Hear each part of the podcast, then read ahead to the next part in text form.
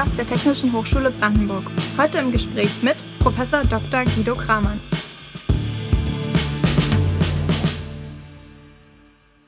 Also was man gleich hört, ist eine Sonifizierung, also Verklanglichung einfach der natürlichen Zahlen, ohne dass ich ähm, schon bestimmte kompositorische Elemente da hinzugefügt hätte.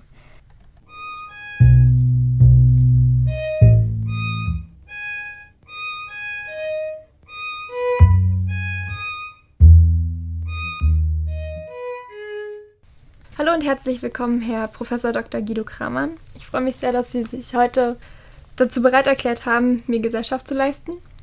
Hallo. Ja, hallo und vielen Dank für die Einladung. Wir wollen heute ein bisschen mehr über Sie, aber auch über Ihr Fachgebiet, Ihre Arbeit ähm, erfahren. Fangen wir dann von vorne an. Sie sind ja bereits seit 2012 Professor an der THW hier in mhm, Brandenburg. Genau. Was haben Sie davor gemacht? Also ich bin in Köln geboren, bin in Dormagen aufgewachsen, habe dann in Stuttgart technische Kybernetik studiert, war dann ein Jahr Waldorflehrer, dann habe ich dann habe ich zwei Jahre lang promoviert. Danach war ich wieder an der Uni Stuttgart als Ausbilder für mathematisch-technische Assistenten. Danach war ich dann an der Hochschule hier dann. Aber ich interessiere mich auch sehr für Musik und habe immer probiert, eben beide Welten sozusagen miteinander in Verbindung zu bringen. Sie hatten ja vorhin schon gesagt, dass dieses Interesse am Komponieren oder an Musikstücken bereits in Ihrer Kindheit angefangen hat. Mhm. Wo genau würden Sie das dann jetzt datieren oder würden, haben Sie ein bestimmtes Ereignis, woran das festzuhalten ist? Naja, ich, ich hatte schon, das muss so mit 15, 16 gewesen sein. Ich hatte kein Instrument, kein Klavier oder sowas, aber ich hatte vorher schon Elektronik gemacht und ich habe mir dann so Tongeneratoren gebastelt, mit denen ich dann so ähm, Taschenrechner-Tasten dann so eine Art Mini-Orgel gebastelt und ähm, versucht dann damit irgendwie ähm, zu komponieren und, und was dann aufzuschreiben. Dann habe ich das dem Musiklehrer dann ähm, meiner Schule dann gezeigt und er hat dann gesagt, ähm, also wer jetzt eben noch keine Ahnung von Kontrapunkt und ähm, Harmonielehre hat, ähm, der sollte sowas eigentlich jetzt lassen. Aber ich habe es natürlich nicht gelassen. Ich habe dann die Dinge, die er angesprochen hat, tatsächlich gemacht. Alles gelernt, Kontrapunkt, Harmonielehre. Und musste dann merken, dass das, was man dann da gelernt hat, oft auch nur dazu dient, eben Musik zu analysieren und nicht eben selber zu schreiben. Sie bieten ja auch für uns äh, Medienstudenten den Kurs Künstlerische Forschung an. Mhm. Und das klingt ja für manche jetzt vielleicht ein bisschen gegensätzlich. Also könnten Sie dann ein bisschen genauer erklären, was dann Ihr Fachgebiet jetzt an sich ausmacht? Ursprünglich hatte ich einen Kurs Klanginstallationen angeboten und ähm, da ging es tatsächlich darum, musikalische Konzepte technisch umzusetzen. Also, dass man Sensorik benutzt und Aktuatorik, um dann eben Klänge zu erzeugen. Naja, und ähm, das, das Komponieren selber ist ähm, etwas, was ich seit meiner Kindheit mache. Und das Problem hier ist ein bisschen, ähm, das ist was Intuitives, wo man einfach nicht so recht ähm, nachvollziehen kann, woher kommen die Ideen, was, was tue ich da eigentlich. Und dieses Technische im Gegensatz dazu ist ähm, immer explizit sichtbar, was man da tut. Man kann es als Formeln hinschreiben, man kann ähm, genau Aufschluss darüber geben, wie man zu bestimmten Lösungen dann gekommen ist. Mm, aber es hat immer so eine gewisse Distanz zu einem selber. Es ist wie abgespalten von einem. Es ist nicht das eigene sozusagen dabei dann.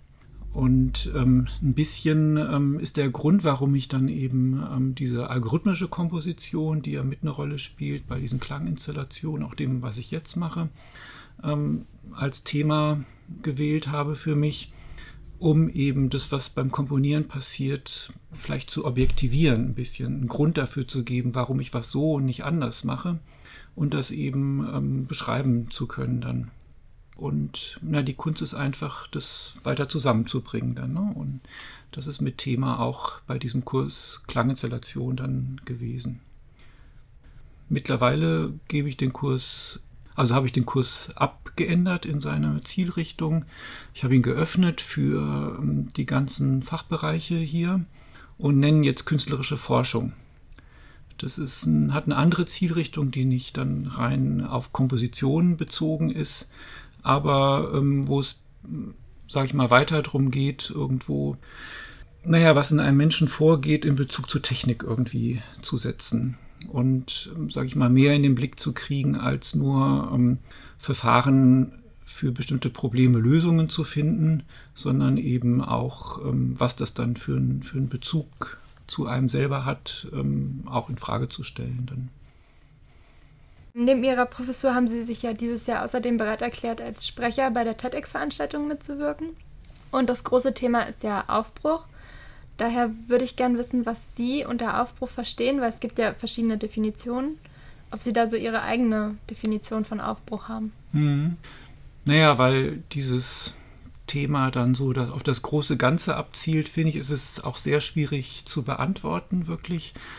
Und ich muss sagen, ich habe sehr lange darüber nachgedacht, auch ähm, wie ich das irgendwie zu fassen kriegen kann. Und damit da nichts schief geht, habe ich mir das eben auch aufgeschrieben und das ähm, gebe ich jetzt erstmal so ähm, zur Kenntnis, was ich mir da überlegt habe und dann kann man das gerne diskutieren. Also Aufbruchsstimmung stellt sich bei mir ein, wann immer ich von Menschen irgendwo in der Welt höre, die eine beschränkte Sichtweise gegen eine umfassendere eintauschen und damit beginnen im Sinne dieses besseren Wissens zu handeln. Beispiele dafür ähm, ist für mich bestimmt ähm, Greta Thunberg, die ja ähm, für sich eben erkannt hat, dass, dass es einfach einen Missstand in dem Umgang mit, ähm, mit der Umwelt einfach gibt und dann eben so handelt dann in dem Moment. Und so ein symbolisches Bild für Aufbruch ist für mich auch ähm, dieser Aufbruch von Greta Thunberg ähm, mit dem Segelschiff dann zu, zur UNO-Vollversammlung. Wie würden Sie Ihr Vortragsthema dem Oberbegriff Aufbruch unterordnen?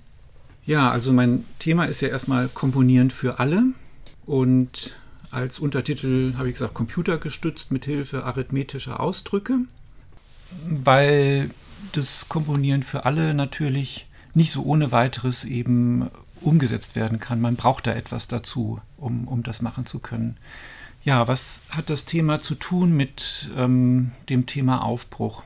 Naja, wie ich schon durch meine Definition gesagt habe, ähm, ist das mein Verständnis von Aufbruch eben etwas, wo es darum geht, ähm, naja, seinen eigenen kleinen Kreis zu verlassen, über den Tellerrand ein bisschen zu schauen und danach zu handeln. Gut, da gibt es viele Themen, wo das, wo das gerade passiert, im Bereich Ökologie, Gender Mainstreaming, Inklusion, soziale Durchmischung, Gleichberechtigung. Das sind alles, ähm, sag ich mal, auf politischer Ebene und gesellschaftlicher Ebene Bereiche, ähm, wo man versucht eben mehr zu sehen als eben das eigene den eigenen Kontext. Nun ist es so, dass ähm, natürlich Musik im Gegensatz dazu was ziemlich Unwichtiges einmal ist, aber man merkt ja auch, wenn man jetzt so das, was ähm, Greta Thunberg macht, im Verhältnis zu vielem anderen setzt, dass auch vieles andere dagegen sehr unwichtig erscheint.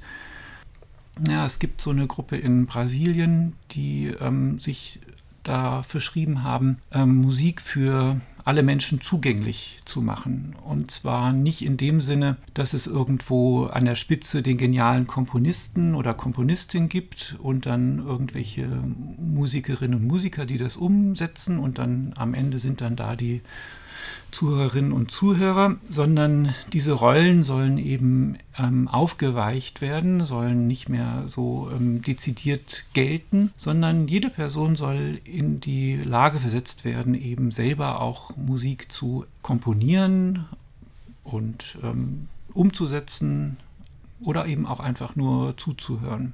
Und ähm, möglichst soll das jedem Menschen möglich gemacht werden. Und das ist so ein bisschen diese Art von Aufbruch, die, die hier durch das, was ich jetzt hier als Thema gewählt habe, ähm, zum Tragen kommt. Nämlich ähm, auch hier so dieses klare Rollenverständnis, hierarchische Verständnis, da oben dieser geniale Komponist und da unten dann die anderen, die davon dann eben ähm, verwöhnt werden. Das Komponieren möchte ich eben jetzt öffnen für, sage ich mal, alle, die es interessiert. Gut, also soweit erstmal ähm, dieses, ähm, die, die, dieser Bezug zu Aufbruch. Ne? Und durch die heutigen Techniken, also Computerunterstützung und dem, die Möglichkeit, schnell an Informationen zu kommen, etwas Neues sich zu erlernen, lebenslanges Lernen, ist auch viel mehr Menschen heute es möglich, ähm, in ihrem Leben nochmal etwas dazu zu lernen, was sie eben vorher noch nicht gekannt haben. Und darin spricht sich für mich auch eben so eine Aufbruchsituation dann der modernen heutigen Welt eben aus. So komplexe Vorgänge wie das Komponieren jetzt für alle ähm, auch wirklich für Laien zugänglich zu machen, klingt ja jetzt an sich vielleicht nicht ganz so schwierig, aber es ist bestimmt komplexer, als man sich jetzt vorstellen kann. Das klingt nicht schwierig, das wundert mich jetzt. also ähm, jemand, der sagt, jetzt möchte ich komponieren, dem wird man normalerweise erstmal sagen, ja, lern erstmal, wie schon erwähnt, Kontrapunkt und Harmonielehre und dann eben musikalische Formen und dann ähm, krebst dich durch die ganze Musikgeschichte durch, über, ähm, was weiß ich, Fugenkomposition, Zwölftonmusik bis eben was Musik konkret mit, mit Geräuschen und was es alles gibt. Naja, und dann ähm, können wir darüber reden, ob du mal was komponieren kannst dann. Ja, das ist so das Typische. Ähm, und im Grunde kommt man in der Musik auch nicht ganz um ein bisschen theoretisches Wissen herum. Also während man Kinder schon malen lässt, gibt es irgendwie wenig Vorrichtungen außer ein Klavier, was in der Ecke steht, wo man rumklimpern kann. Und so nennt man es dann eben auch, wo man dann ähm, Musikstücke sich, sich erarbeiten könnte. Und diesen Teil, also dieses theoretische Wissen irgendwo, ähm, kann man heute eben durch Computerunterstützung jemandem geben, implizit. Also man kann ein Computerprogramm so schreiben, dass es einen dabei unterstützt, sage ich mal, Dinge in Anführungsstrichen richtiger Weise eben zu machen. Aber ähm, bei diesen Sachen weiß, er, weiß die Person ja noch immer nicht warum. Andere Möglichkeiten sind, ähm, man versieht eine Person mit Sensoren, lässt sie irgendwie tanzen und ähm, wandelt das dann irgendwo in Musik um. Aber auch hier weiß die Person nicht, warum eigentlich und ist im Grunde nicht mehr als irgendwo ein Zufallsgenerator, der irgendwie einem Algorithmus den Input liefert, woraus dann etwas Intransparentes generiert wird. Mm, und naja, und ich habe für mich entdeckt, dass in den natürlichen Zahlen Strukturen verborgen sind, die von sich schon, sage ich mal, eine harmonische Ordnung repräsentieren. Und mein Verfahren filtert sozusagen diese Ordnungen über arithmetische Operationen daraus und wandelt das in Musik um. Und da wir Mathematik ja beherrschen, ist das eine Modellvorstellung, die wir schon mitbringen. Das heißt, wo jemand dann erstmal nichts Neues lernen muss. Wenn ich jemand eine Formel hinschreibe, dann ähm, kann die jemand, der normale Schulbildung durchlaufen hat, dann auch verstehen. Äh, und so einfach, ähm, sage ich mal, ohne selber jetzt unheimlich viel noch dazu lernen zu müssen, ein Verständnis für dieses Kompositionsverfahren gewinnen und dann auch relativ schnell dann zu einem Punkt kommen, selber was auszuprobieren. Mit unterstützt wird es natürlich durch ein Feedback, was dann direkt klanglich gegeben wird. Also wenn man irgendwas hinschreibt, dass man das auch direkt hören kann über Computertechnik. Ja, also das sind so die beiden Stützen, die, die dann da eine Rolle spielen bei dem Ganzen. Also grundsätzlich kann man Dinge nur transparent verstehen, wenn man sie, wenn man ein inneres Modell davon besitzt, wenn man irgendwo eine Vorstellung von dem Zusammenhang dessen, mit dem man sich da beschäftigt hat und das dauert lange, so ein Modell zu gewinnen, in der Regel, egal auf welchem Gebiet. Und also Musiker lernen über Jahrzehnte ihr Instrument zu beherrschen. Die entsprechende Ausbildung sieht auch so aus. Und das gilt aber auch für jeden anderen Beruf und für jede andere künstlerische Richtung letztendlich. Und es ist eine irrige Vorstellung, ähm, dass man das irgendwie abkürzen könnte auf irgendeine Weise. Es, der, einzige, die, der einzige Weg, den ich halt sehe, ist, dass man was benutzt, was schon da ist. Ja, Sie haben ja auch zehn Jahre in der Schule Mathe gehabt. Das ist ja auch etwas, was, was nicht gerade ohne Mühe vonstatten gegangen ist, aber das ist eine weit verbreitete Technik, die, die, auf die ich quasi aufbauen kann mit dem, was ich da mache. Wenn man Ihnen jetzt auch so zuhört, merkt man richtig, dass Sie sich für das Thema begeistern können. Mhm. Was mich jetzt noch interessiert, ist, wie Sie dazu gekommen sind, bei den TED Talks mitzumachen. Also was hat Sie dazu motiviert, da teilzunehmen? Mhm.